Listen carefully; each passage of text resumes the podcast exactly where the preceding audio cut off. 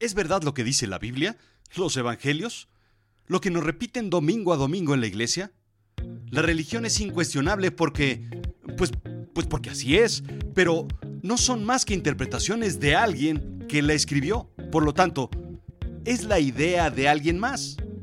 ¿De verdad debemos creerle a la Biblia? La fe según la ciencia de la arqueología. Yo soy Rodrigo Job y yo te cuento. Sí, esto es Azul Chiclamino, la realidad de lo absurdo. Las religiones difícilmente son comprobables. Más allá de las escrituras, hay poco que hacer al respecto sobre su veracidad. ¿No es así?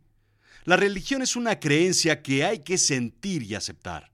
La fe es un conjunto de creencias de la relación o de un grupo o multitud de personas. Es una palabra de promesa, es un documento que certifica la verdad de algo, según la Real Academia de la Lengua Española. La fe es creer y no se cuestiona. Por eso, es casi imposible convencer a un ateo sobre Dios o a un creyente o devoto a que deje de creer. Subrayo la palabra casi, porque todo es posible en este mundo. Incluso las tasas de conversión en la religión son relativamente altas. Entonces, en una lucha grecorromana por intentar de darle una referencia histórico-geográfica, ¿quién ganaría? en una lucha libre donde máscara contra cabellera, a dos de tres caídas sin límite de tiempo entre Fray Tormenta y el eclesiástico, contra abrazo científico y el arqueólogo, ¿quién ganaría?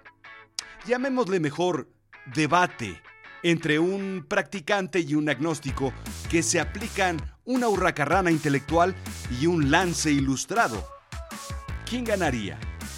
Quiero decir, ¿quién tendría la razón? Pues probablemente nadie, y ambos. Lo cierto es que el mejor referee es la ciencia. Normalmente el agnóstico es quien debate con la ciencia de su lado.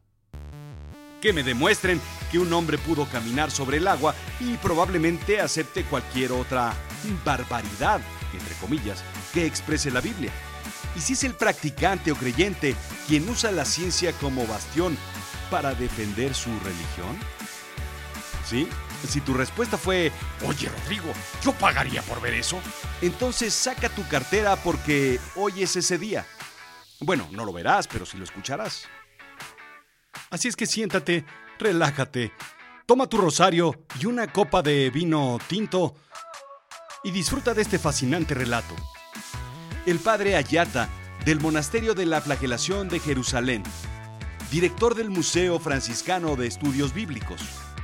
Lo más interesante es que el museo forma parte de una misión franciscana de más de 700 años de antigüedad, encargada de cuidar y proteger antiguos sitios religiosos en Tierra Santa, pero sobre todo, excavarlos de acuerdo a principios científicos. Sí, escuchaste bien, científicos. Y aquí es donde nuestros amigos, el agnóstico y el creyente, se dan la mano por primera vez en el encuentro y acuerdan que las reglas son justas para ambos lados. Lo que se busca es tener pruebas arqueológicas de algo que sucedió hace 2000 años. ¿Dónde está la complejidad? Bien, pues cuando se excavan pirámides se encuentran vestigios arqueológicos y las piezas se ensamblan en un cuento que posteriormente llamaremos historia.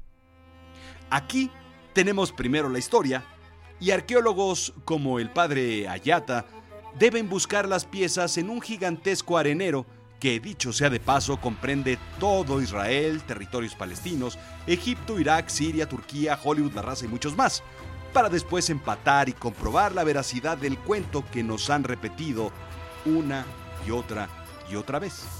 La tarea es mucho más compleja. El primer punto a debatir, Jesucristo. No conozco a ningún erudito convencional que dude de la historicidad de Jesús, dice Eric Meyers, arqueólogo y profesor emérito de estudios judaicos de la Universidad de Duke. Los detalles han sido debatidos durante siglos, pero nadie que tenga serias dudas de que sea una figura histórica. Byron McCain, arqueólogo y profesor de historia en la Florida Atlantic University, dice, No se me ocurre ningún otro ejemplo que encaje tan bien en su tiempo y lugar, y aún así, la gente dice que no existió. Puede debatirse si Corcolito existió en realidad y te espiaba. Puede debatirse si Pacholín y Salchichita, al igual que Pacho, en realidad llegaron. Si Plaza Sésamo era real o solo un producto de tu imaginación. Pero no se debate la existencia de Jesucristo. Eso sí, no hay evidencia de que Belén haya sido el sitio donde nació. Por ejemplo, alrededor de la iglesia de la Natividad en Belén, no se han encontrado artefactos que daten de esa época, ni indicios de que la zona haya sido sagrada de alguna forma. Belén solo se menciona en dos de los evangelios, Lucas y Mateo, indica National Geographic. En el siglo III, un teólogo de Alejandría visitó Palestina y mencionó la cueva donde Jesucristo supuestamente nació. Posteriormente se menciona en el siglo IV por una delegación de Constantino. En esa cueva se erguió la iglesia de la Natividad. Pero como dice el viejo dicho arqueológico, ausencia de evidencia no es evidencia de la ausencia. Igual que no es lo mismo antiguas huellas que viejas pisadas. O la calidad es responsabilidad nuestra y la cantidad es responsabilidad de usted. Cada quien lo suyo, si me entiendes, ¿no? Un sitio importante para el debate entre la ciencia y la fe es Cafarnaum, un pueblo pesquero al norte del mar de Galilea. Aquí es donde Jesús conoce a Pedro y Andrés, dos pescadores con los que luego hace una buena amistad, según cuentan. Por ahí fue por donde empezó con el tema de la multiplicación. Primero con unos abulones, así algo pequeño, y luego lo multiplicó unas patas a unas jaivas y ya después se siguió con el ceviche. Pero en fin, pues en Cafarnaún es donde se encuentran los vestigios de lo que fue una iglesia construida hace 1500 años. Debajo de esa iglesia hay vestigios aún más antiguos una casa con evidencia arqueológica que en algún momento fue convertida en un sitio de encuentro. Los hallazgos son maravillosos y esto es precisamente lo que me movió a investigar al respecto. Las paredes de la cocina fueron cubiertas y los artefactos de la cocina cambiados por lámparas de aceite, símbolo de un sitio de reunión.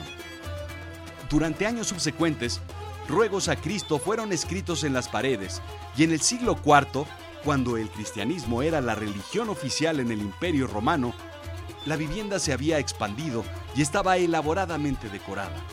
La estructura se le conoce como la casa de Pedro. Sí, imposible determinar si el discípulo habitaba esa casa, pero muchos estudiosos dicen que es posible.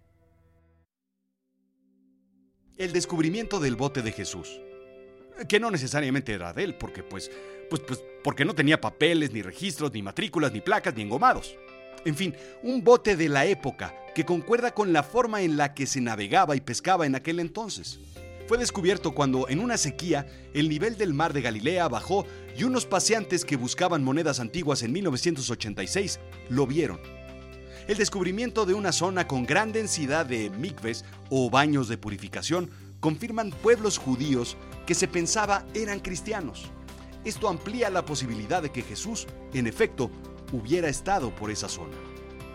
Las universidades de Duke y Harvard tienen estudiosos de arqueología bíblica, al igual que la iglesia. En Harvard se puede estudiar, por ejemplo, con el profesor Robert S. Homschild, PhD, un programa que combina historia bíblica y arqueología para evaluar de forma crítica el debate de las incongruencias entre el texto y la evidencia material. Me pregunto, ¿qué pasaría si la ciencia ganara esa lucha o debate? Si la ciencia lograra quitarle la cabellera o la máscara a la fe. La vida de todos está demasiado entrelazada con la religión. Aunque seas ateo, ¿dejaríamos de descansar los domingos? ¿Se acabarían las vacaciones de Semana Santa? ¿Dejaríamos de darnos regalos en diciembre? ¿El símbolo de la cruz tendría que desaparecer? Y sobre todo, ¿para qué todo esto?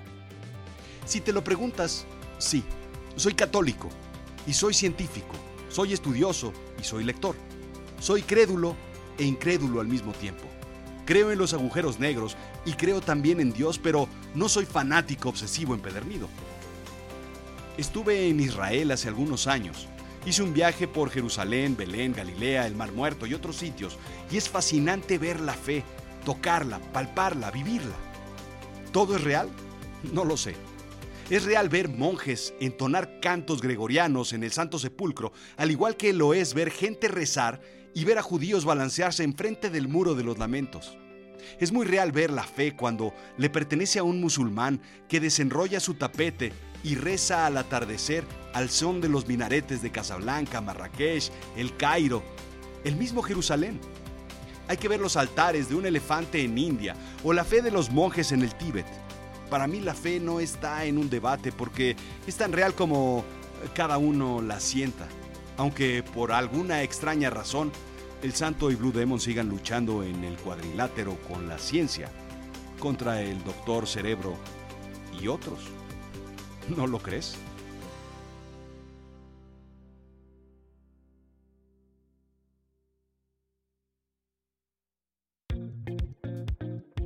Fue Azul Chiclamino, la realidad del... ¿Sabes algo? Y te voy a decir otra cosa. ¿Te gustaría tener un podcast como Azul Chiclamino o me lo contó la noche? ¿Por qué no lo hacemos juntos? Yo te enseño. Entra a azulchiclamino.com y dale clic en ¿Por qué no tienes tu podcast? Podcasting Workshop. Ahí te explicaré todo el material necesario para poder hacer un podcast. ¿Sí? En un workshop, conmigo. Ya sea en vivo o en línea. Checa el temario, checa las fechas. Ah, bueno, sí, por supuesto. Y sígueme en azulchiclamino.com, sígueme en Twitter, en Instagram, arroba rodrigo-job. Y sobre todo, sobre todo, déjame comentarios. Déjame saber qué opinas de todo esto. Gracias.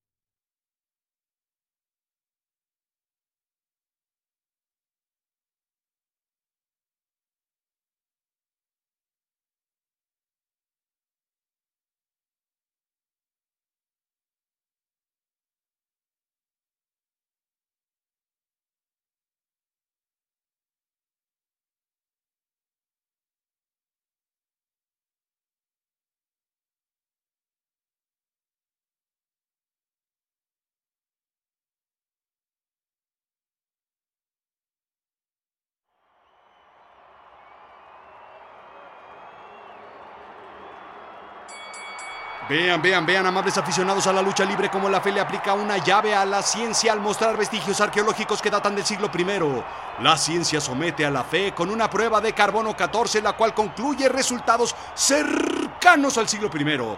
Brazo científico le aplica una urraca rana eclesiástico mostrándole que es imposible separar el mar rojo, pero este se zafa con una explicación de dinámica de fluidos, mostrando un pasaje seguro cuando los vientos fluyen a más de 65 kilómetros por hora. Fray Tormenta aplica un tope suicida a el arqueólogo, quien contesta con una de las pruebas que no hay ningún vestigio arqueológico de la época cercana a la iglesia de la Natividad de Belén.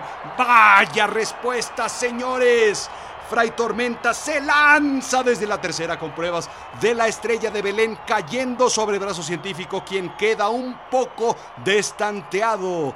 Arqueólogo le ayuda a levantarse para aplicarle un candado dragón a Fray Tormenta. Eclesiástico llega al rescate mostrando lo encontrado debajo del santo sepulcro, intentando aplicarle el pulpo lagunero, del cual se zafa rápidamente, señoras y señores, qué encuentro reñido, emocionante, apasionante de la lucha.